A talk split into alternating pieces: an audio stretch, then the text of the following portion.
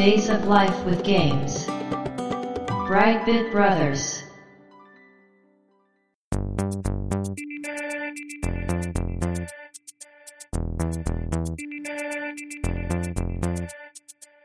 どうも、ワンピー川崎です。どうも、2P 長谷川です。この番組はかつてゲーム少年だったワンピー川崎と 2P 長谷川の二人がゲームにまつわる様々な話題で古きを訪ねて新しきを知る番組です。はい。ということで、ブライトビットブラザーズステージ173です。ありがとうございます。今回のテーマは、ボンバーマはい。ンですね。こちらは、ファミコン版のね、うんボンバーマンの話がメインになると思います。はい。まあ、ボンバーマンってね、うん。言うと、最近では多人数対戦ゲームのイメージ強いと思うんですよね。ああ、そうですね。うん。ですが、まあ、今回話をするファミコン版初代ボンバーマンは完全に一人用ですから、うん。そのあたりがちょっと違う感じになってるかなと。で、この一作目のね、タイトルって、長谷川さん遊んだことあります？ありますよ。持ってたよ。あ、持ってたな。うん。全面クリアとかしました？いやー、そこまではしてないな。いや、私実はこれ結構遊んでまして、うん、うん、うん。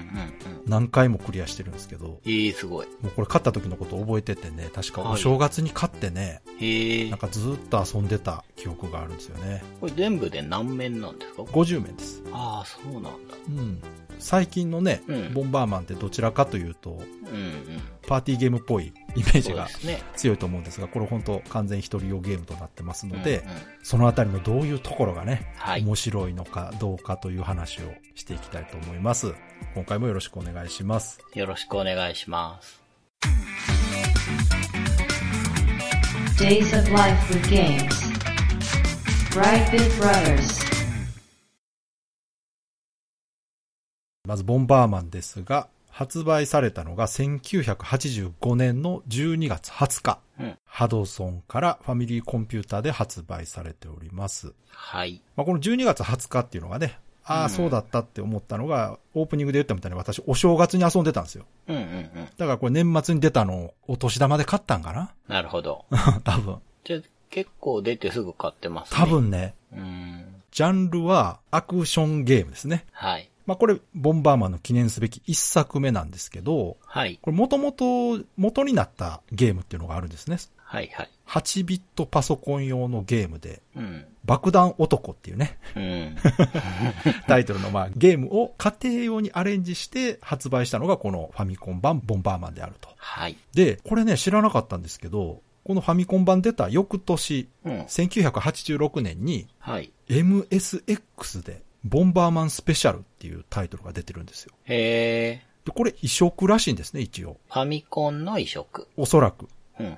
で、この MSX 版っていうのがはい。B カード対応っていうね。B カード。B カードね。ほう。BEE カード。ほうほうほ これ私、なんだろうと思ってう。うん。調べたんですが、はい、はいこの。B カードっていうのは、ファミコン版ボンバーマンが出た年の1985年に、ハドソンと三菱樹脂が共同開発した MSX 及び日本電機、まあこれ NEC ですね。はい。の PC98 シリーズで使われた世界初のメモリーカードらしい。うーん。またもやハドソンがここで世界初を。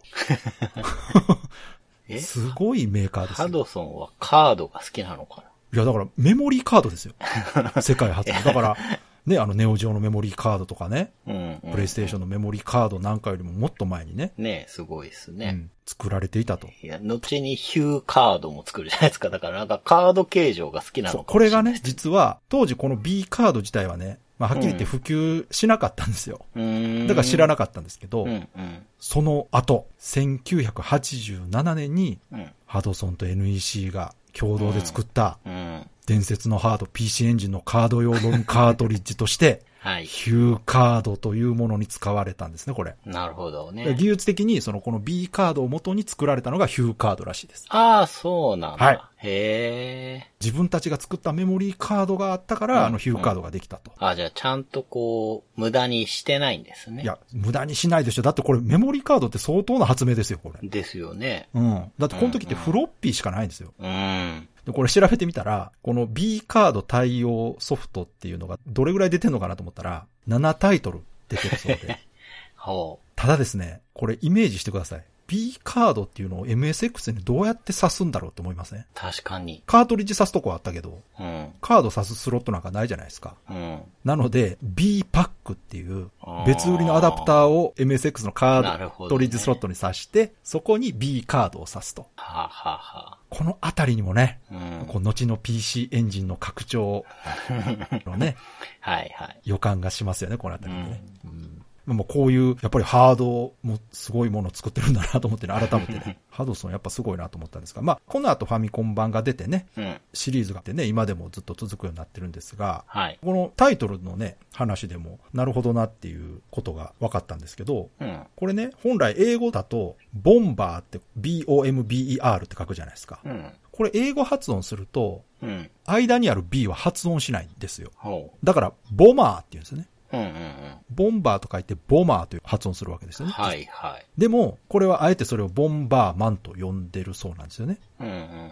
で、これは海外でもボンバーマンって読むらしいんですよ。へえ。だからアメリカ人からするとこれはボマーって発音するんですが、うん。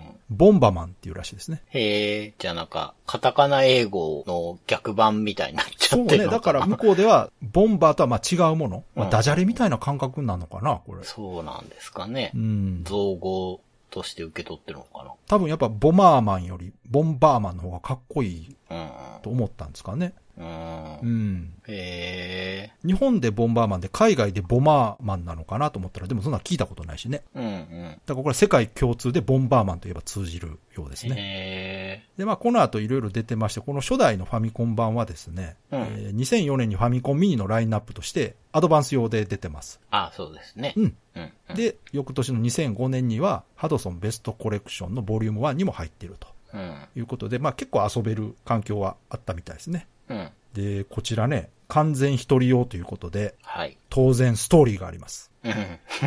あったあった。ストーリーはですね、ロードランナーの主人公、ランナー君は、うん。昔は地底王国で作られたロボットであり、ボンバーマンと呼ばれていた。うん。ボンバーマンは地下迷宮で他のロボットたちと同じように爆弾を製造する仕事をしていたが、彼は悪の手先として働かされる毎日が嫌で嫌でたまらなかった。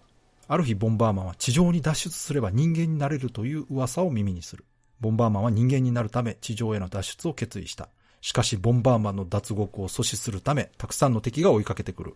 ボンバーマンは唯一の武器である自身の作った爆弾を駆使して地上に脱出し人間になることができるのだろうかというお話と。うん。これどうでしょう？結構有名なんですかね？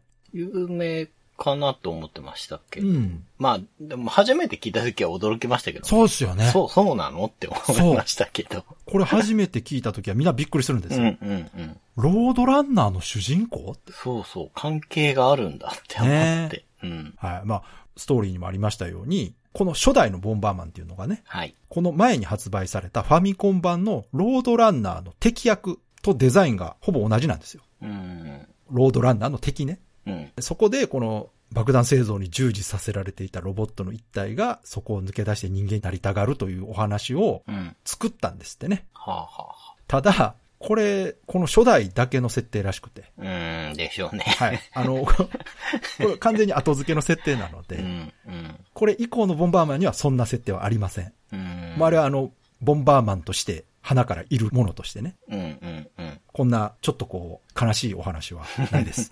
でもこのストーリーは結構ワクワクしたんですよ、当時。そうですよね。うんなんていうか、こう、脱出劇というか。そうそうそう。うん。で、実際、まあ、軽いエンディングがこのゲームあるんですけど、はいそこではちゃんとそれが表現されてまして。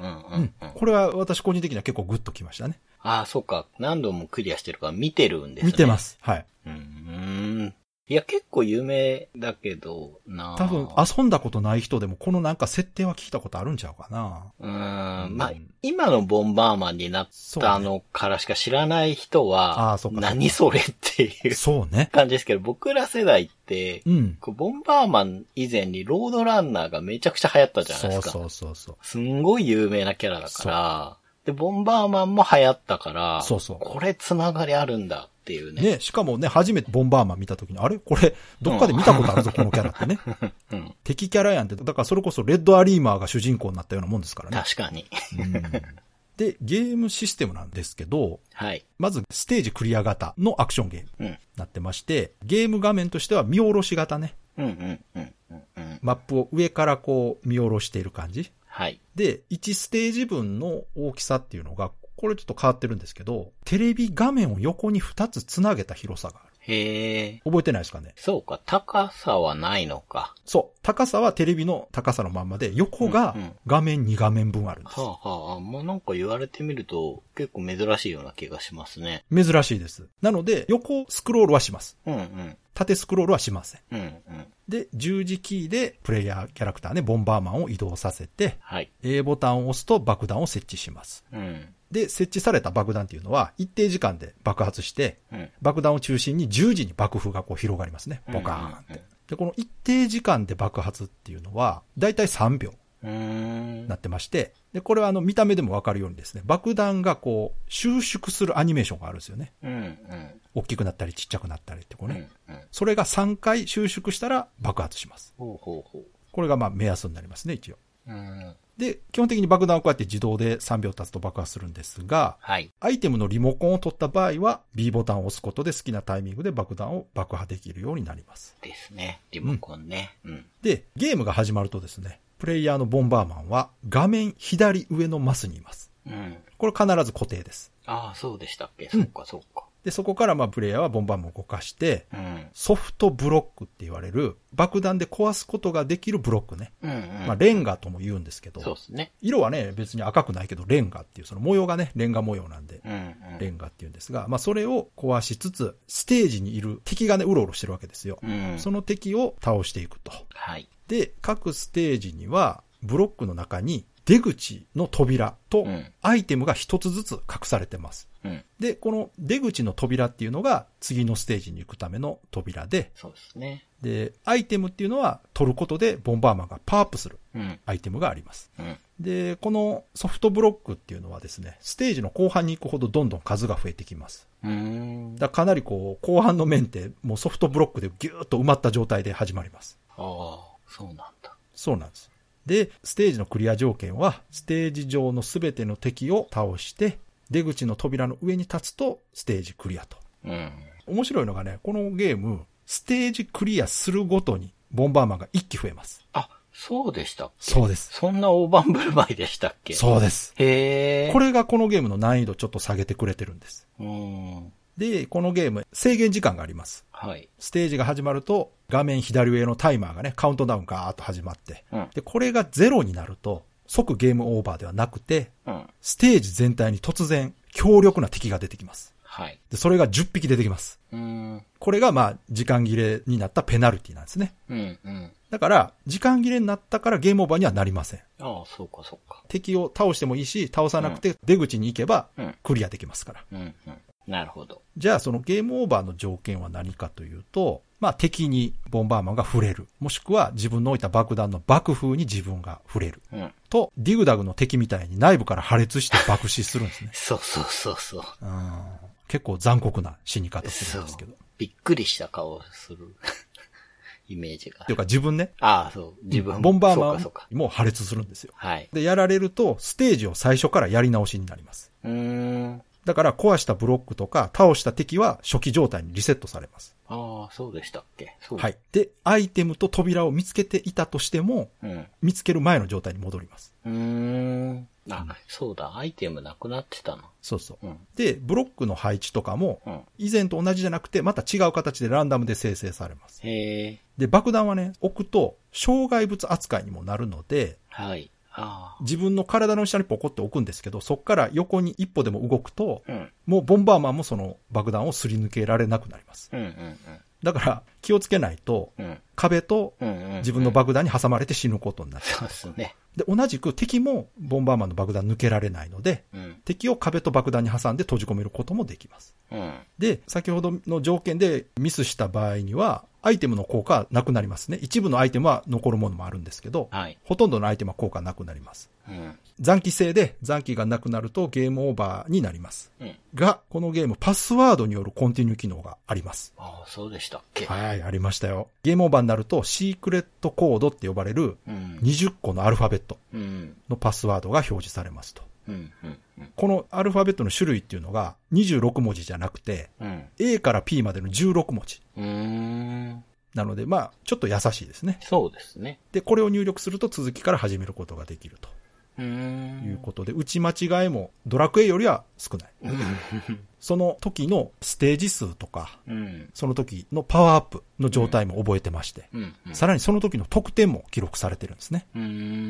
ただね、なんか、このパスワード機能バグ多いらしくて、はまあ、いろいろ解明されてるパスワードがあってね、ドラクエのパスワードみたいに。あ。はい。普通では遊ぶことができないバグの隠し面とかが遊べたりとか、は爆弾の威力が通常より圧倒的に強い火力になるパスワードとかもあるらしくて、当時ね、ファミリーコンピューターマガジンのウルテクコーナーとかね、あ。うん、うん。その他のゲーム雑誌とかにこのパスワードが掲載されてたりしました。これ楽しいんですよ、だから。いいですね。うん。それは。すごい強いやつが出てきたりするのそうそうそうそう。自分がもうめちゃくちゃ強い状態でスタートとかね。うん。で、ステージは最初に言いましたけど、全部で50面お。で、50面をクリアするとエンディング画面が流れます。はい。これがね、ボンバーマンが人間になるシーンが見られると。うん。で、50面まで行くと1面に戻ります。うん。まあ、昔のゲームですね、これね。はい。ずーっとループすると。うん。でね、ボーナスステージがあるんです、このゲーム。お覚えてないですかね。え、ありましたっけ？5面ごとにボーナスステージがあります。うん。で、ボーナスステージっていうのはソフトブロックっていうのが一切なくてですね。うん。しかもボンバーマン無敵状態。うん。敵に触れても爆風に当たってもやられません。うん。うん。その状態で制限時間内にできるだけ多くの敵を倒すというのがボーナス面です。完全に点数稼ぎです、本当に。ほ本当の意味でのボーナスステージう。ね、昔の。すね。ううん。。あの、格ゲーなタルコアスとかと一緒で。うん。で、これがね、だから5面ごとにあって、合間合間でまあちょっとメリハリになってるとうん。うん。うん。いう感じかな。でね、このステージ構成っていうのもすごくこのゲームよくできてて、まあ後で紹介しますけど、敵キャラっていうのが8種類かないて、うんで、そいつらがちゃんとこう、強さがね、あの、明確につけられてるんですよ。で、それが1面から順に、ちょっとずつ敵が強くなってきて、はい。その1種類の敵単体で出てきたりとか、組み合わせで出てきたりとかっていうので、だんだんだんだん難しくなっていくようになってるんですよね。うん。で、この難易度設計っていうのがすごくよくできてて、遊んでてもね、こう常に緊張感がある感じで。なるほど。ボンバーマンって自分がアイテム取ってパワーアップするから、やっぱ自分もどんどん強くなっていくんですけど、それに合わせて敵もちゃんと手応えがあるようになっていくという。ステージ構成もよくできてるというところも私好きだったんですけどね。うーん。さすが、クリアしてるだけある。はい、もう本当に何回もクリアしてますから。うん。で、次がね、あの、パワーアップパネルについてね、はいはいはいはい。話したいんですけど、これ各ステージに1枚ずつうん。あります。で、ブロックを壊すと中から出てきます。うん。ただ、このパネルに爆弾をもう一回当ててしまうと、なくなっちゃいます。消えちゃうんだった。燃えちゃうんだ。そう。しかも、そのパネルから敵が出てきます。ああ、そうでしたっけ？はい。パネルとか扉をあ爆破すると敵がボーンと出てきますう。ん。そうそう。扉からは出てくるの？はい。パネルもか。パネルはでもほら、よっぽどじゃないと爆破しないでしょ？うんしない。扉って結構間違ってやっちゃうんですけど。そうなんですよね。で、これ爆破すると8体敵出てきます。え、そんなに？で、この敵の種類っていうのは、そのステージのアイテムの種類によって出てくる敵が変わります。ただね、これ慣れてくると、うん。もう点数稼ぎにわざと扉爆破して敵出して敵倒して稼ぐということで結構美味しいうん点数になるんですよね。なるほどね。うん。で、パワーアップアイテムがですね、8種類ぐらいあるのかなうん。まあ一番ね、このゲームの基本となる重要アイテムが火力パネルね。うん、うん。火の玉に顔がついたみたいな可愛いそうそうそう。絵 が描かれたアイテムがあって、うん。まあこれがあの、ファイヤーアップとか炎とかっていう言い方もされるみたいですけど、うん。まあこれ1枚取ると、爆発した時の爆風の長さね、はいはいはい。が1ブロック分伸びます。そうそうそう。範囲というかね。そうそうそう。最大5ブロックね。一番最初の爆弾は1ブロック分だけボーンってこう火柱が伸びるんですけど、うん。それが1枚取ると2ブロックになって、うん。最大5ブロックと。で、この火力パネルは取った後、ミスしても効果はなくなりません。ああ、そうでした。はい。ここも優しいんですよ、結構。うんうん。そうですね。なので、このミスをしても効果がなくならないということを利用した裏技っていうか、まあテクニックがありまして、うん。火力パネル取った後にね、うん。わざとミスして、うんうん。ステージをやり直すんです。なるほど。するとまたパネルが取れる。はいはいはい。もうこれをやるだけで、まあ火力は簡単に上がります。なるほどね。まあただ火力上がると強くはなるんですが、あの自爆する確率も上がるのそう。危ないんですよ、ね。で。そうそう。え、今の自分の火力どれぐらいやったっけって覚えとかないと。うん。意外に伸びてきてね、食らったりしますからね。で、次にもう一つ重要なアイテムね。爆弾パネル。うん。これはまあ、そのまま爆弾のマークが書かれたパネルなんですけど、これはですね、取ると設置できる爆弾の数が1個増えます。うん。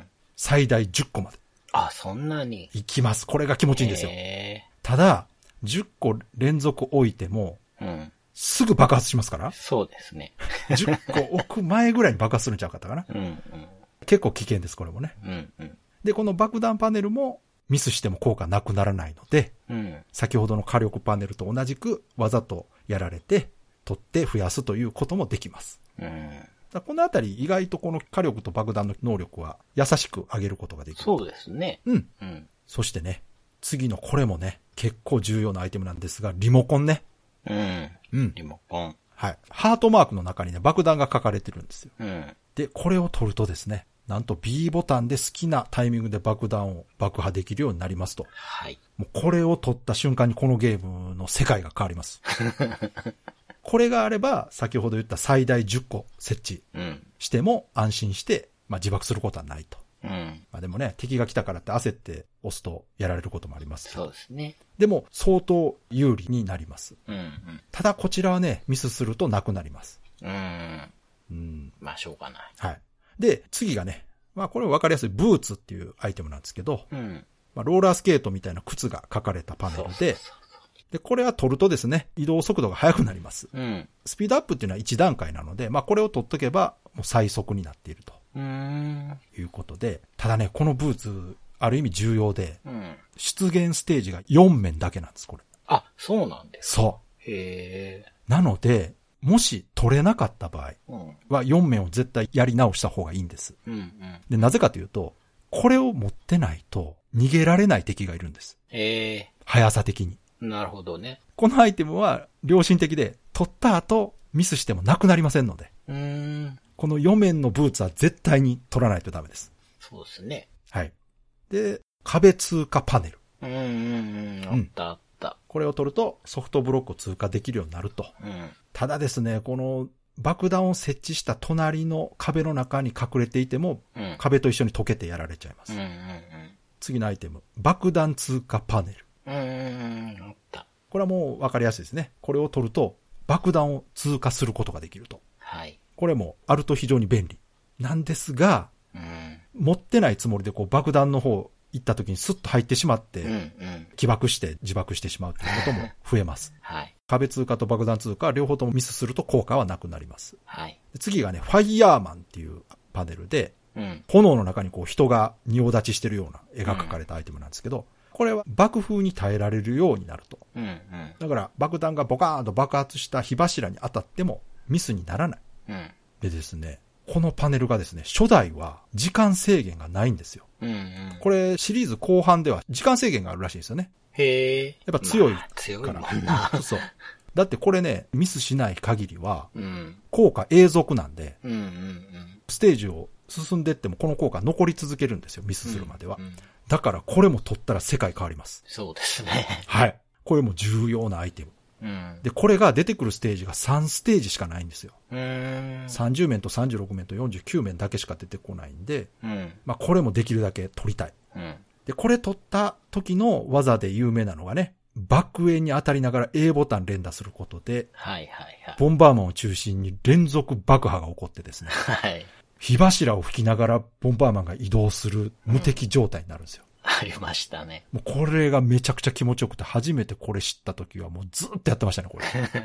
ボカカカカカカってこう、うん。火柱吹きながらもう処理落ちしてね、ボンバーマンが歩いていくあのかっこよさね。かっこいいですよ。はい。ただですね、この状態でも敵に触れてしまったりとか、うん。操作ミスするとミスになりますのでね。うんうん。このゲームね、よくできてました。やった強くなったって油断してるとやられるんですよ。そうなんですよね。わかる。表裏一体なんです。うん。で、最後のパネルがパーフェクトマンっていうパネルでね、うん。これハテナって書いたパネルなんですけど、はい。まあこれは完全無敵。うーん。爆風及び敵の攻撃も効かなくなる。うんうん。ただし30秒間だけ。なるほど。これはまあ、取ったら、うん。まあその時だけラッキーかなぐらいの感じかうんな。あんまり重要じゃないです。うん。うん。どっちかというとさっき言ったファイヤーマンの方がよっぽど重要ですね。そうですね。はい。まあ、これらがアイテムパネルなんですけども、まあ、これだけとはいえですね、これらを取っていって、ボンバーマンを徐々に強くしていって、うん。ステージをクリアしていくということで、結構ね、アクションロープレ的な感覚もあるんですよ。ああ。だんだん強くなっていくんでね、明うん。らかに。うん。で、強くなると本当に敵と戦うのも楽になりますしねう。ん。このあたりもこのゲームのすごく楽しいところです。だんだん強くなってるというのがもう本当に手に取ってわかるとうん。いう感じでね。で、敵キャラクターも結構多彩でね、8種類いるんですが、はい。まあ、後半シリーズに比べると敵少ないんですけど、その分ね、この初代ボンバーマンの敵ってね、めっちゃ個性的なんですよ。うん。覚えてますかね？一番最初の敵って、ゆっくりふわふわ移動する黄色い風船型の敵がいるんですよ。風船みたいなやつはそうそうそう、もう本当に。に風船に顔ついたみたいなやつね。うん。バロムって言うんですけど、うーん。名前初めて知った。うん。はで、この敵ってみんな顔があるんですよ。いはいで、顔があるっていうか、顔しかないんですよ。はい。うん。そうっすね。どっちかというと。はい。なので、このバロムの次に出てくる敵ね。これが青色で玉ねぎに足がついたみたいなデザインで、うん。移動速度は遅いんですけど、突然方向転換したりするトリッキーな動きをするオニールっていうね。ああ、オニオン。そうです、そうです。わかりやすい。で、この次の敵が赤い樽型の敵で、うん。移動速度は速いけど動きは単調なダルっていうね。うん。ま あ樽なんでダルうん。なんですけど、こいつも顔ついてます。うん。次がコインの正面に顔がついている民房っていう敵ああ、いがいるんです。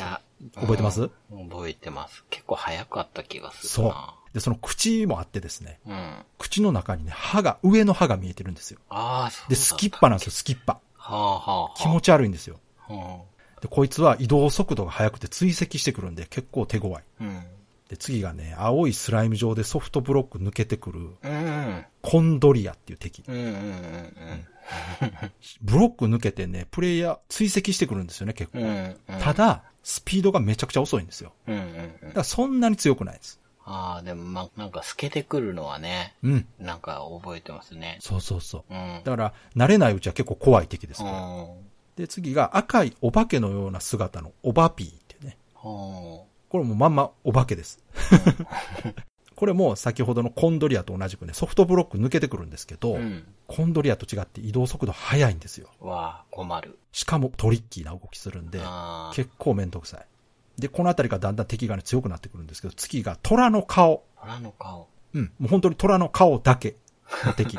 パースっていうね、はいはい。敵がいるんですけど、こいつがね、移動速度が速くて、うん。で、動きがね、階段状っていうか、あの、あなんていうかな、ブロックがあったりすると、こう、だんだんにこう動くんですよね。はいはい。で、そういう動きしてるなと思ってたら、プレイヤーと同じ軸、うん。縦軸横軸でプレイヤーがいるって判断したら、ガーってプレイヤーの方に走ってくるんです。しかもね、こいつ賢くて、向かってきたと思って爆弾を置くと、うん。逆方向に逃げるんですよ。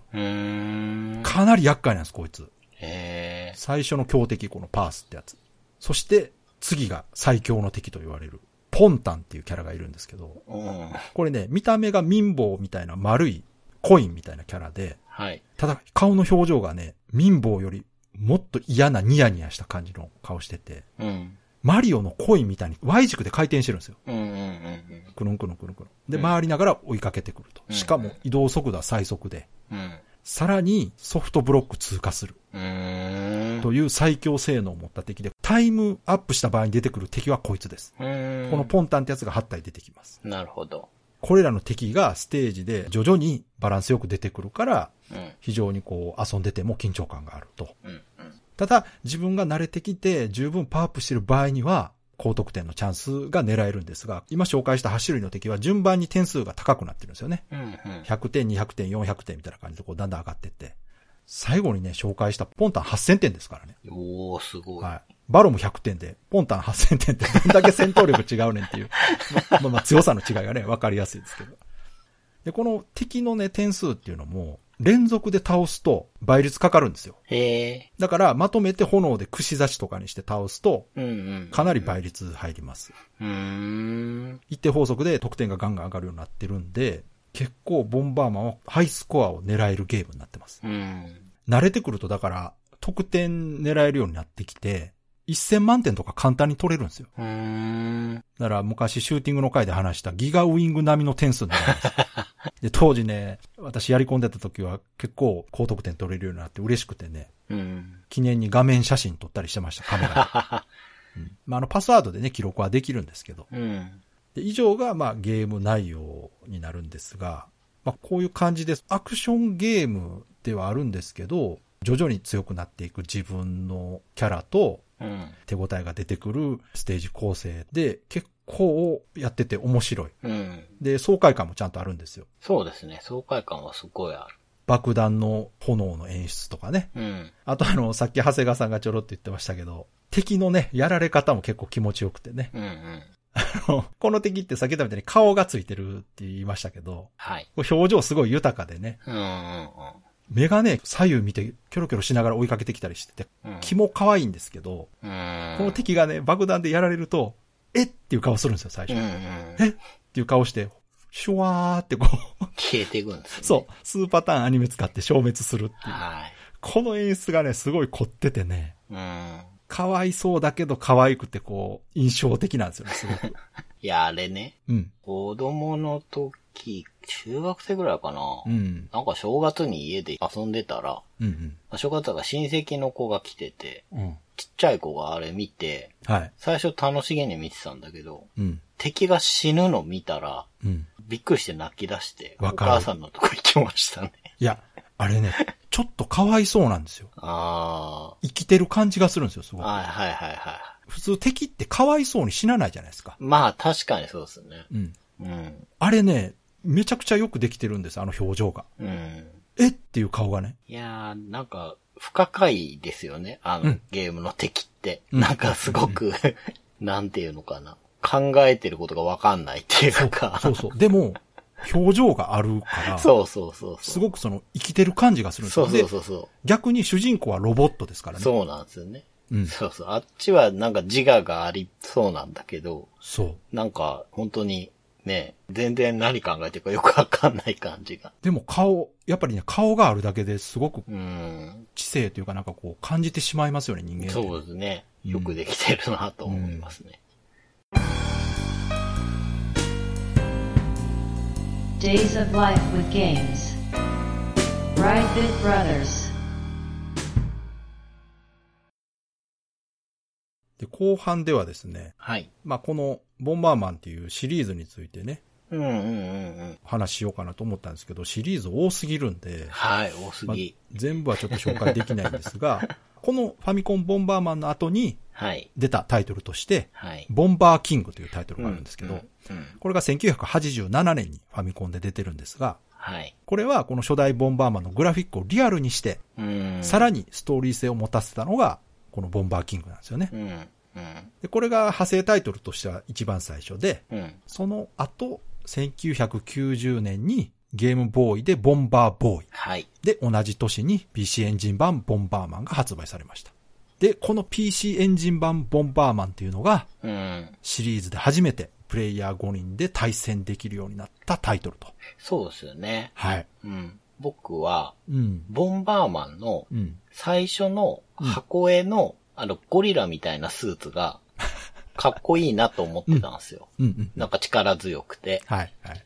で、どこでうん。今みんなが頭に思い浮かべてる、うん。あの、ディフォルメのキャラに変化してったのかあなっていうのをちょっと見てて、うん。今回ボンバーマンだって聞いてたから、はい。で、ボンバーキングはフルフェイスのヘルメットを被った、うんこう、細身のね、シュッとしたボディアーマーでかっこいいんですけど、あれはあれで、うん。うん。で、ボンバーボーイのパッケージの絵ってめちゃくちゃ好きなんですよ。おー。ディフォルメされて3頭身ぐらいになってるんですけど、うん。ゲームボーイだからだと思うんですけど、そうですね。ただ絵のタッチはうん。結構陰影も描いたような、なんかちょっとアメリカンな感じで、あーはは。そうそうそう。額にね、星とかがペイントされてる、うん。割とがっしりしたレーサースーツみたいなやつ。結構あれじゃない？海外意識してたんじゃないですかね？そうそう、そうだと思います。うんでも、ちょっとね、予兆があるんですよ、ディフォルメの。ほうほうほで、さっき川崎さんが言ってた PC エンジン版で完全に今のあの、うんボンバーマンの原型みたいになっちゃう。うんですよね。そうですね。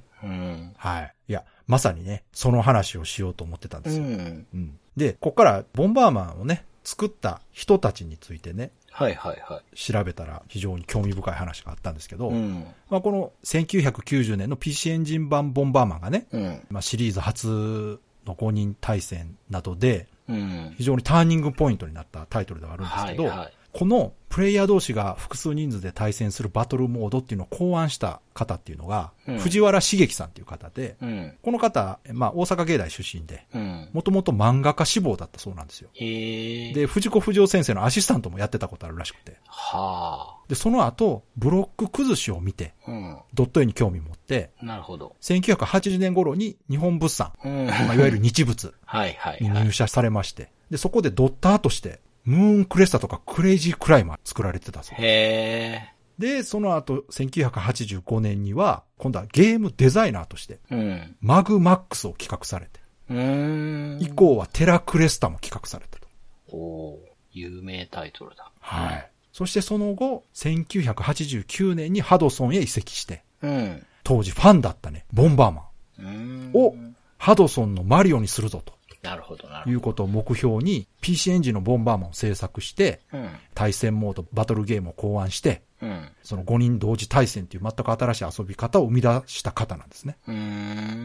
で、この後もですね、ボンバーマンシリーズにプロデューサーとして携わられて、うん。そこからビーダーマンとかベイブレードうん。の企画協力とか、ボンバーマンのテレビアニメ化ね、うんうん。ジェッターズとか、やってましたねう。ん、あの辺に伴う企画原案にも関わられていると。いうことでですね、非常に重要な立場の方。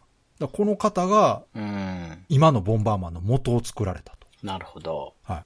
そして、長谷川さんがね、うん。デザインの話されてましたけど、はいはい。そちらにも非常に重要な方がいらっしゃいまして、うん。こちらがね、デザイナーの水野昌司さんっていう方なんですけど、うん。この方、かつてボンバーマンのキャラデザって、ね、長谷川さんが言われたみたいに、うん。作品ごとにバラバラで統一されてなかったんですよ。うんうんうんそれが、その、先ほど言った藤原茂樹さんがね、ハドソンの看板キャラにするっていうことで、キャラの知名度が上がってですね、うん。うん。ここでじゃあもうデザイン統一しようとうんうん。いうことで抜擢されたのがこのデザイン担当の水野昌司さんだったんですよ。へえ。で、水野さんってハドソン入社前に、バグってハニーとか、はい。桃太郎伝説とかの、はい。ハドソンに関連したアニメの原画を担当したアニメーターの方なんです。ああ、なるほど。で、その方が1993年にハドソンに入社されまして、うん。そこで現在までにつながる定番となるボンバーマンのキャラデザを確立させたんです。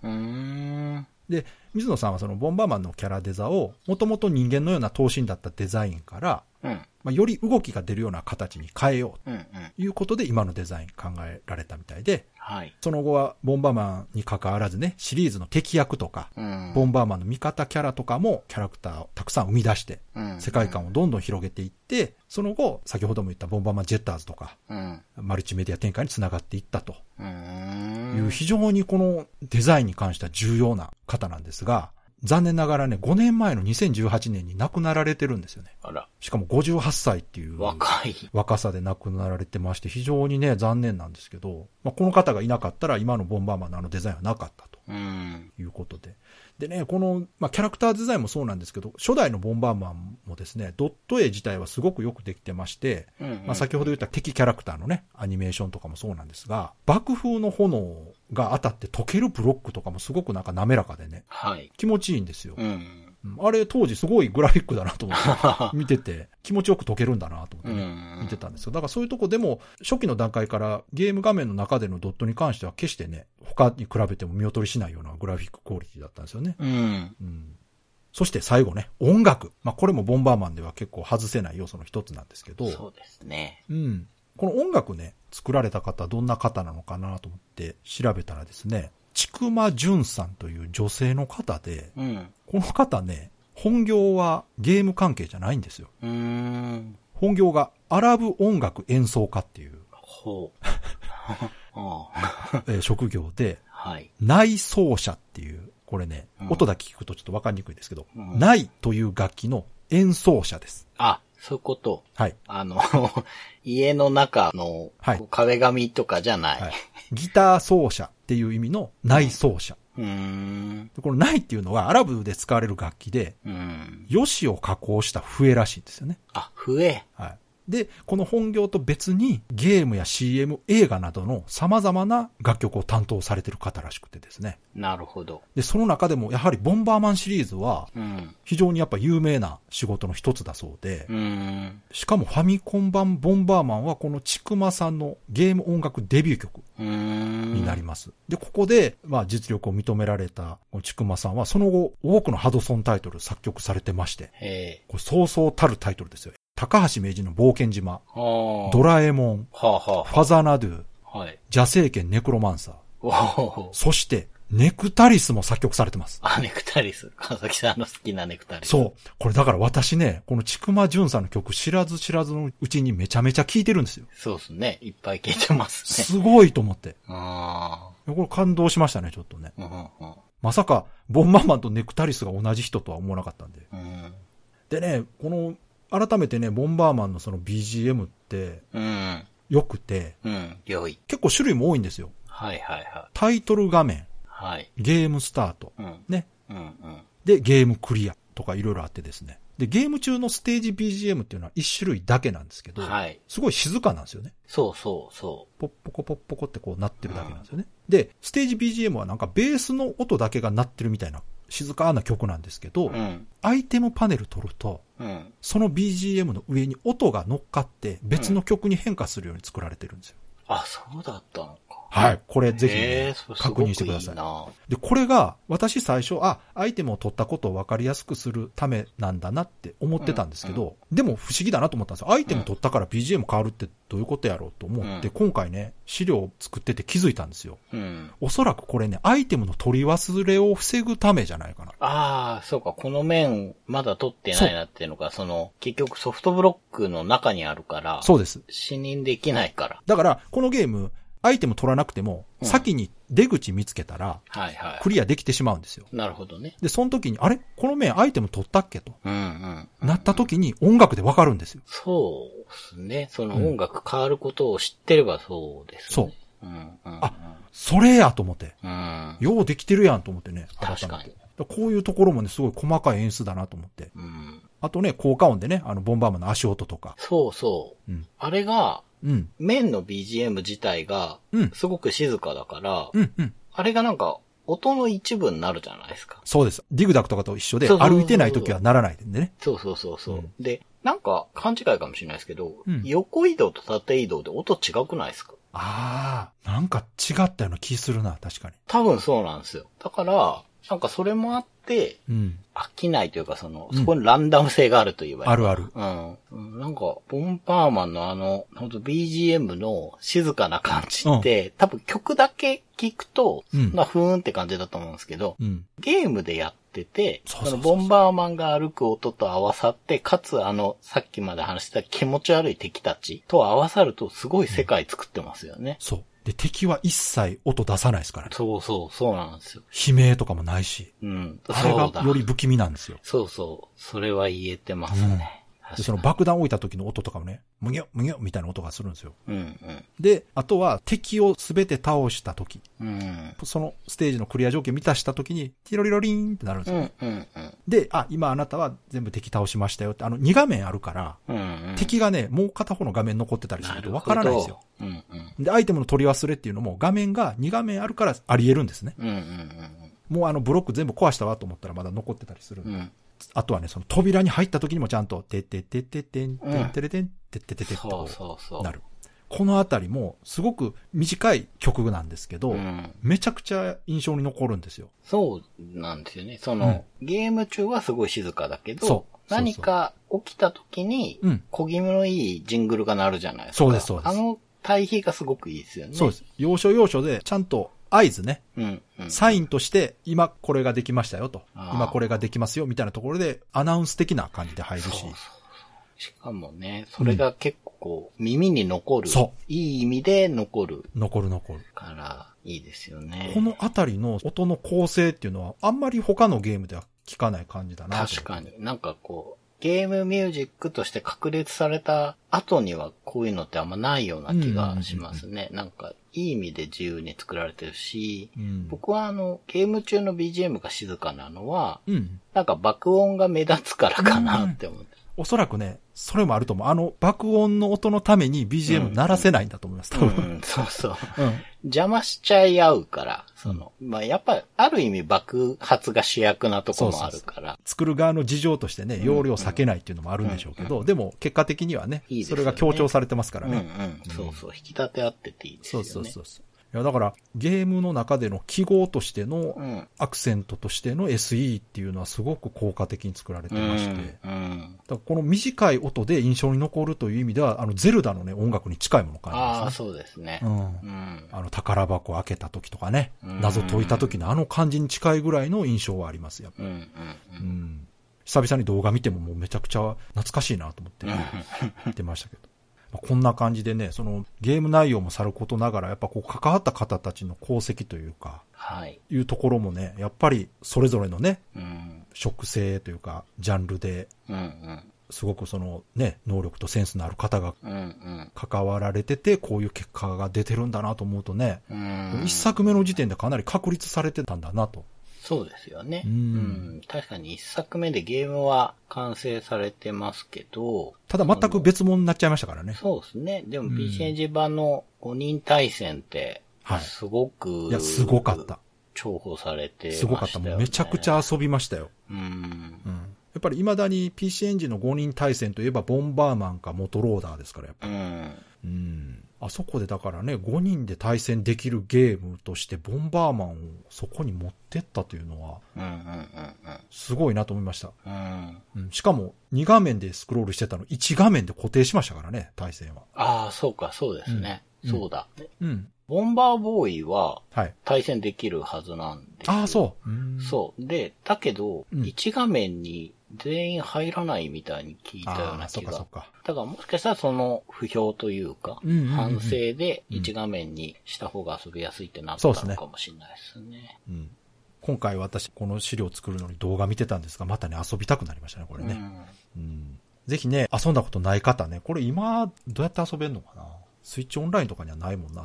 いや、あってもおかしくなさそうだけど。いや、入れてほしいですけどね。うん。今回ね、ファミコン特集ということでね、はいはいファミコン代表するタイトルとして私はこの初代ボンバーマンは、うんその資格が十分あるんじゃないかなと。そうですうね。ん。うん。なんか今話してた、特に音楽のところとかは、うんその、ファミコン初期ならではのうん、こう、良さがあります。あったなって思いますね。あとゲームシステムもね、本当よくできてますからね。うん。うん。昔遊んだ方もね、もう一度思い出していただいてね、うん。遊び直してほしいなとうん。思います。Days of Life with Games. Brightbit Brothers. では、そろそろエンディングなんですけども、はい。今回は長谷川さんのレトロゲームプレイレポートをやります。はい。じゃあお願いします。はい。レトロゲームプレイレポートでは、ゲームシステムだけでなくストーリーについても隠さず話していきますので、これからラグランジュポイント遊んでいこうという方は、ちょっと終わりまで飛ばしてください。はい。最初に、前、前回かな、あの、ストーリーをちょっと話したんですけど、まあ、はい主人公調査隊のメンバーで、バイオハザードね、はい。が起点になって、なんか問題が起きているっていうことで、調査に来るんですけど、はい。始まった瞬間に、うん。機械兵に襲われて、自分の乗ってた船が多分落とされちゃうのかな。船から出てきて襲われるのかな。とにかく最初に襲われちゃうんですよ。ほうほう。で、医務室で目覚めるとはい。いうスタートなんですね。うん。で、自分とこの隊長がうん。倒れてて、まあ医務室で寝かされてて、で、まあその人からバトルナイフを受け取って、はい。シュトルテっていうのを探してきてくれって言われるんですよ。で、うん、じゃあ探しに行くかということで、まあその前に名前が付けられるんですけど、うんうん。4文字まで入れられるんで、ブライトって名前付けるんですが、ゲーム中はジンって呼ばれます。だから、名字を付けたのかな？ジンブライトになってるんですね。かっこいいな。結構ね、うん。ちょうどマッチした名前になったんですけど、だから最初に隊長がね、ジンくん、はあはあって言って話しかけてくる。はいなんか一部の人には有名らしいんですけど、あの、怪我してるからはあはあ言ってるだけだと思うんですけど。なんかネットミームみたいに聞こえます。そうそうそうそう。で、始まるんですけど、それで、うん多分、ちっちゃい隕石かなんかかな？に、はいベスタワンっていうところに、採掘用のところに、うんうん。市長とかがもう避難しちゃっている状態で、はい。で、まあ、その市長に話聞きに行くかってことで、うん。シャトルみたいなのでそこ行かなきゃいけないからっていはいうはいことで、地下道みたいなの移動していく途中で、うん。色黒でがっしりしたスキンヘッドのデニスっていうやつおがー強そう。あって、うんまあ彼も調査隊の生き残りらしくて、うんうん。で一緒に行こうぜってことで、もういきなり仲間ができる。二人旅にいいですねなります。話が早い。うん。で、シャトルの方まで行くんですけど、うん敵が出てくるようになって、うん。まあ敵との戦闘はドラクエ様式というか、奥に敵がいてっていうタイプなんですけど、はいなんかね、戦闘画面のうん。テキストの書き方が、はい。なんか過剰書きですごい端的なんですよ。ほ敵の名前、ダメージいくつ叩いた、う。うん。敵何した、敵何した、みたいな感じで、で、画面上に普通、敵のヒットポイントが数字で表されてるじゃないですか。うんうん。このゲームなんか、ゲージになってて、はい。なんていうかな。自分は10のダメージ与えても、うん。ゲージだから敵のうん。総数がわかんないですよ。20のうち10与えたのか、100に対して10与えたのかがわかんないんです。これは、よろしくないですな。そう。僕は正直あんまりこの戦闘画面がね、なんかすごくダメで、やってることが頭に入りにくいんですよ。わかる。もう、いや、話聞いてても、うんってなるもんだって。そう。そう。なんかね、だから、うんなんていうのかな。独特ですな。結局、はい。なんかデニスが全体攻撃してくれるんですけど、ああ。あ、勝手にやってくれるんですか？そう、デニスが最初から持ってる武器が全体攻撃の武器だから、うん。ただその爽快感とかがね、うん他のロープレイに対して現状が何が起きてるのかちょっといまいち分かりづらい分、ああ、そう。あんま湧かないんですよ。だからすごい作業的になっちゃう。なんかこんなに変わるもんかと思って不思議だなと思ってやってるんですけど、うんうん。多分ね、オート戦闘を積んでたりとか、そういうところはね、ファミコン末期の技術があるなーって言って、便利ではあるんですけど、はい。としかも仲間のうちどっちかをリーダーってすると、フィールド歩ってる時に、そいつのドットになるし、うん。そのオート戦闘の時の、そいつの精神状態に引っ張られたりするんですよ。へえ。メラメラだったかな？なんかすごいイケイケの状態の時とか、うん。あとね、メソメソ？わかんないですけど、ああ、なんかその、キャラクターの状態っていうのがあるんですそうそうそう、精神状態が出てて、うん。なんかね、ジン君はすぐね、ダウナーな気分になるんで、あんまりリーダーに向いてない。ああ、いや、でも主人公っぽいじゃないですか、なんか。うん。うんなるほど。なんでこいつこんなすぐしょげるんだろうと思いながら戦闘して、うんそのベスタワンっていうとこに行って、はいまあ途中レベル上げとかしたんですけど、うん無事市長に会って、まず認識カードっていうのをもらいました。はいで、これで途中途中にある、街の中にある、パソコン端末みたいのに入れるようになると。うん。っていうのが認識か。うん。なんですけど、で、シュトルテって何ですか？みたいに聞いたら、はい。そのプレジデント5っていう。このラグダン10ポイントの、こうなんだっけな、その全体の世界の、うん。まあ大統領みたいなのが プレジデント5だから5人いるんじゃないですか。ああ、そっかそっかで、。3人離反してるのかな？うん。そこら辺と関係のあるバイオ科学者みたいなことを確か言ってて、うん。なんかすごく黒幕っぽいなと思って。黒幕か、このバイオハザードをどうにかする手立てを知ってるいい人か、なるほどね。どっちかなんじゃないだろうか、うんみたいな感じで、あそういう人なんだっていう感じで話聞いてる中で、その、もともといたイシスシティってとこが、まあ、バイオハザードになってしまったみたいなことになったので、はい戻るとですね、はいはい。途中で、その、うん最初の最初に襲ってきた機械兵と確か同じ奴らがまた来て、はい。なすすべもなくやられるんですよ。負けイベントが発生して。で、また医務室で目覚めるとう。う、ん。隊長がね、寝てたベッドで花があれ？拭いてあ隊長いない。ええなかなかショッキングな。いきなりハードな展開。そうそう。隊長多分女性だったと思うんだけど、え？ーベッドの上の花になっちゃってて。へうんー、で、このイシスシティにも敵が来たってことで、救出を求めて街の外に行くことになりました。で、なるほど。その認識カードをもらったから、うんその街の中に、まあ道具屋的なショップと、武器屋みたいなショップと、うん。あと、外をうろうろするための車とか、うん。飛行機とかを貸してくれるドックみたいなとこがあるんですよ。で、これ認識カードがない時には、うんここで車借りらんないんですね。うーん。だけどもうもらってきたので、うん借りれるようになったので、これで初めて街の外に出られるんですけど、街の外は、なんかもうちょっと壊れちゃったコロニーで、はい。ほんと車で移動なんですよ。道なりに、うんブーって。うん。まあ今街の外に出た感じですけど、うんなかなかね、いろいろ個性的な部分があって、その、このゲーム、うん。通常戦闘で、はい。いわゆる MP 的なものが減るんですよ。うん。うん。だから、バトルポイントの BP なのかな ?BP っていうポイントがあるんですけど、はいこれが戦うたんびに減るんですよ。ほうほうほで、完全になくなっても一応戦えるんですけど、うんめちゃくちゃ弱くなる。う。ヒットポイントとは別なんですね、それは、ね。そう、別なんですよ。うん。で MP みたいに消費していくもんなんです。もう、戦闘してるだけで徐々に減っていくって感じ。そう。うん。一応、特殊技みたいなのもあるんですけど、うんそんなん使わなくて通常攻撃でも減るんですよ、絶対。なるほどね。うん。だから、そこの減りも見て、うん。そろそろ街に帰って寝た方がいいなとか、ちゃんとやっていかなきゃいけないんですよ。マネージメントしなきゃいけなくて、で、その BP タンクっていうのがあるから、それも高いので買い直していけば、最初500だったかな。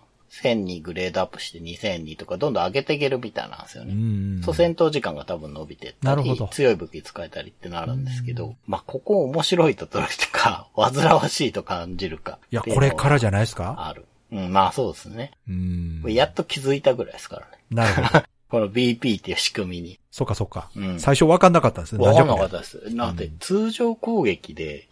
なんかポイントが減ってくのって、僕多分初めてじゃないかな。そうかあんまないと思うんだけど。で、ジャンルは違うけど、あの、キャプツバに近いですね。あー、ガッツ？うん。ガッツはほら、何してもドリブルしてもパスしても何しても減りますからね。確かにね。うんそうですね。あの感じかなーっていう。ああ、なるほどね。うん、うん。まあでも、独自のシステムですね。そうですね。だから、いろんなことをやってるしうん、うんうん。でもね、タイトルだけ聞くと、音楽とかね、うん、うん、うん。グラフィッククオリティの話ばっかり聞きますけど、はいはいはい。まあ個人的に気になるのはやっぱりストーリーとはいはいはい。ゲームシステムの方が気になるんで、うん。そのあたりはね、今後長谷川さんのレポートではい。徐々に分かってくるかなと。楽しみにはしてるんですが。うん、まあでも戦闘システムは独特ですね。うん。独特ですね。あうーん。そうなんですよ。まああの、ブラッディ・ワリアーズも大概独特だと思う。あれはね、あれもすごかったけど、あれよりはまだラグランジュポイントの方が納得はできますよ。できます。え全然まとも。なんだろうな。なんか独自なことをやろうとした結果、うん。ちょっとこう定番から外れてうん。伝わりづらくなってるような気がしますが、はい。うん。まあこれからもしかしたらそのシステムがなんか生きてくるストーリーとかそのシチュエーションがあるのかもしれないですね。うんもしかしたらね。うん。う。うんん。そうかそうか。いや、わかりました。まあ、まだね、序盤ですから、はい。お話はこれからだと思いますけど、結構今回はね、うん。長丁場になりそうな気もしますけども、楽しみにしております。はい。はい。では、いつもの告知お願いします。はい。ブライトビットブラザーズでは番組に対するご意見ご感想、あなたのゲームの思い出やゲームにまつわるエピソードなどお便りお待ちしています。ホームページ右側のメールフォームや番組の X アカウントへの DM などでお送りください。ツイートじゃなくてポストか。ポストの場合は、ハッシュタグ BB ブロス。BB がアルファベット、ブロスがカタカナをつけていただけると見つけやすくて助かります。よかったら番組 X のアカウントをフォローしてください。よろしくお願いします。よろしくお願いします。ということで、今回は、ボンバーマンでした。はい。ね、ファミコン特集期間ということで、うん。うん。またファミコンのタイトルですが、はい。やはりね、ハドソンはタイトルが豊富だなと思うのと、うん。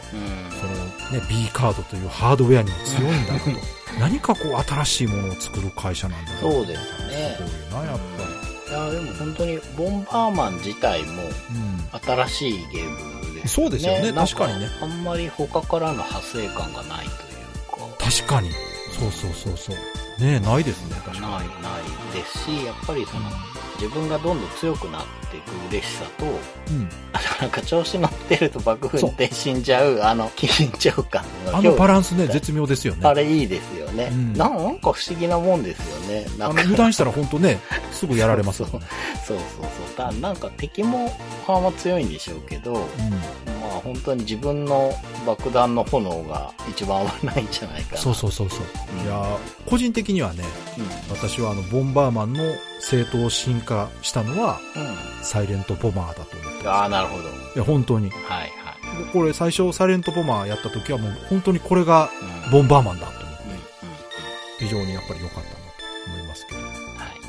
でね、もう間もなくに迫ってきましたけど、オンラインイベントね。はい。まあ現在リクエスト結構いただいてますけど、うん。思ったよりたくさん曲いただいてまして、はい。時間内にかけられるのかと。うん。多分大丈夫だと思うんですけどね。そうですね。3時間ぐらいあるから、さすがに大丈夫だと思うんですけど。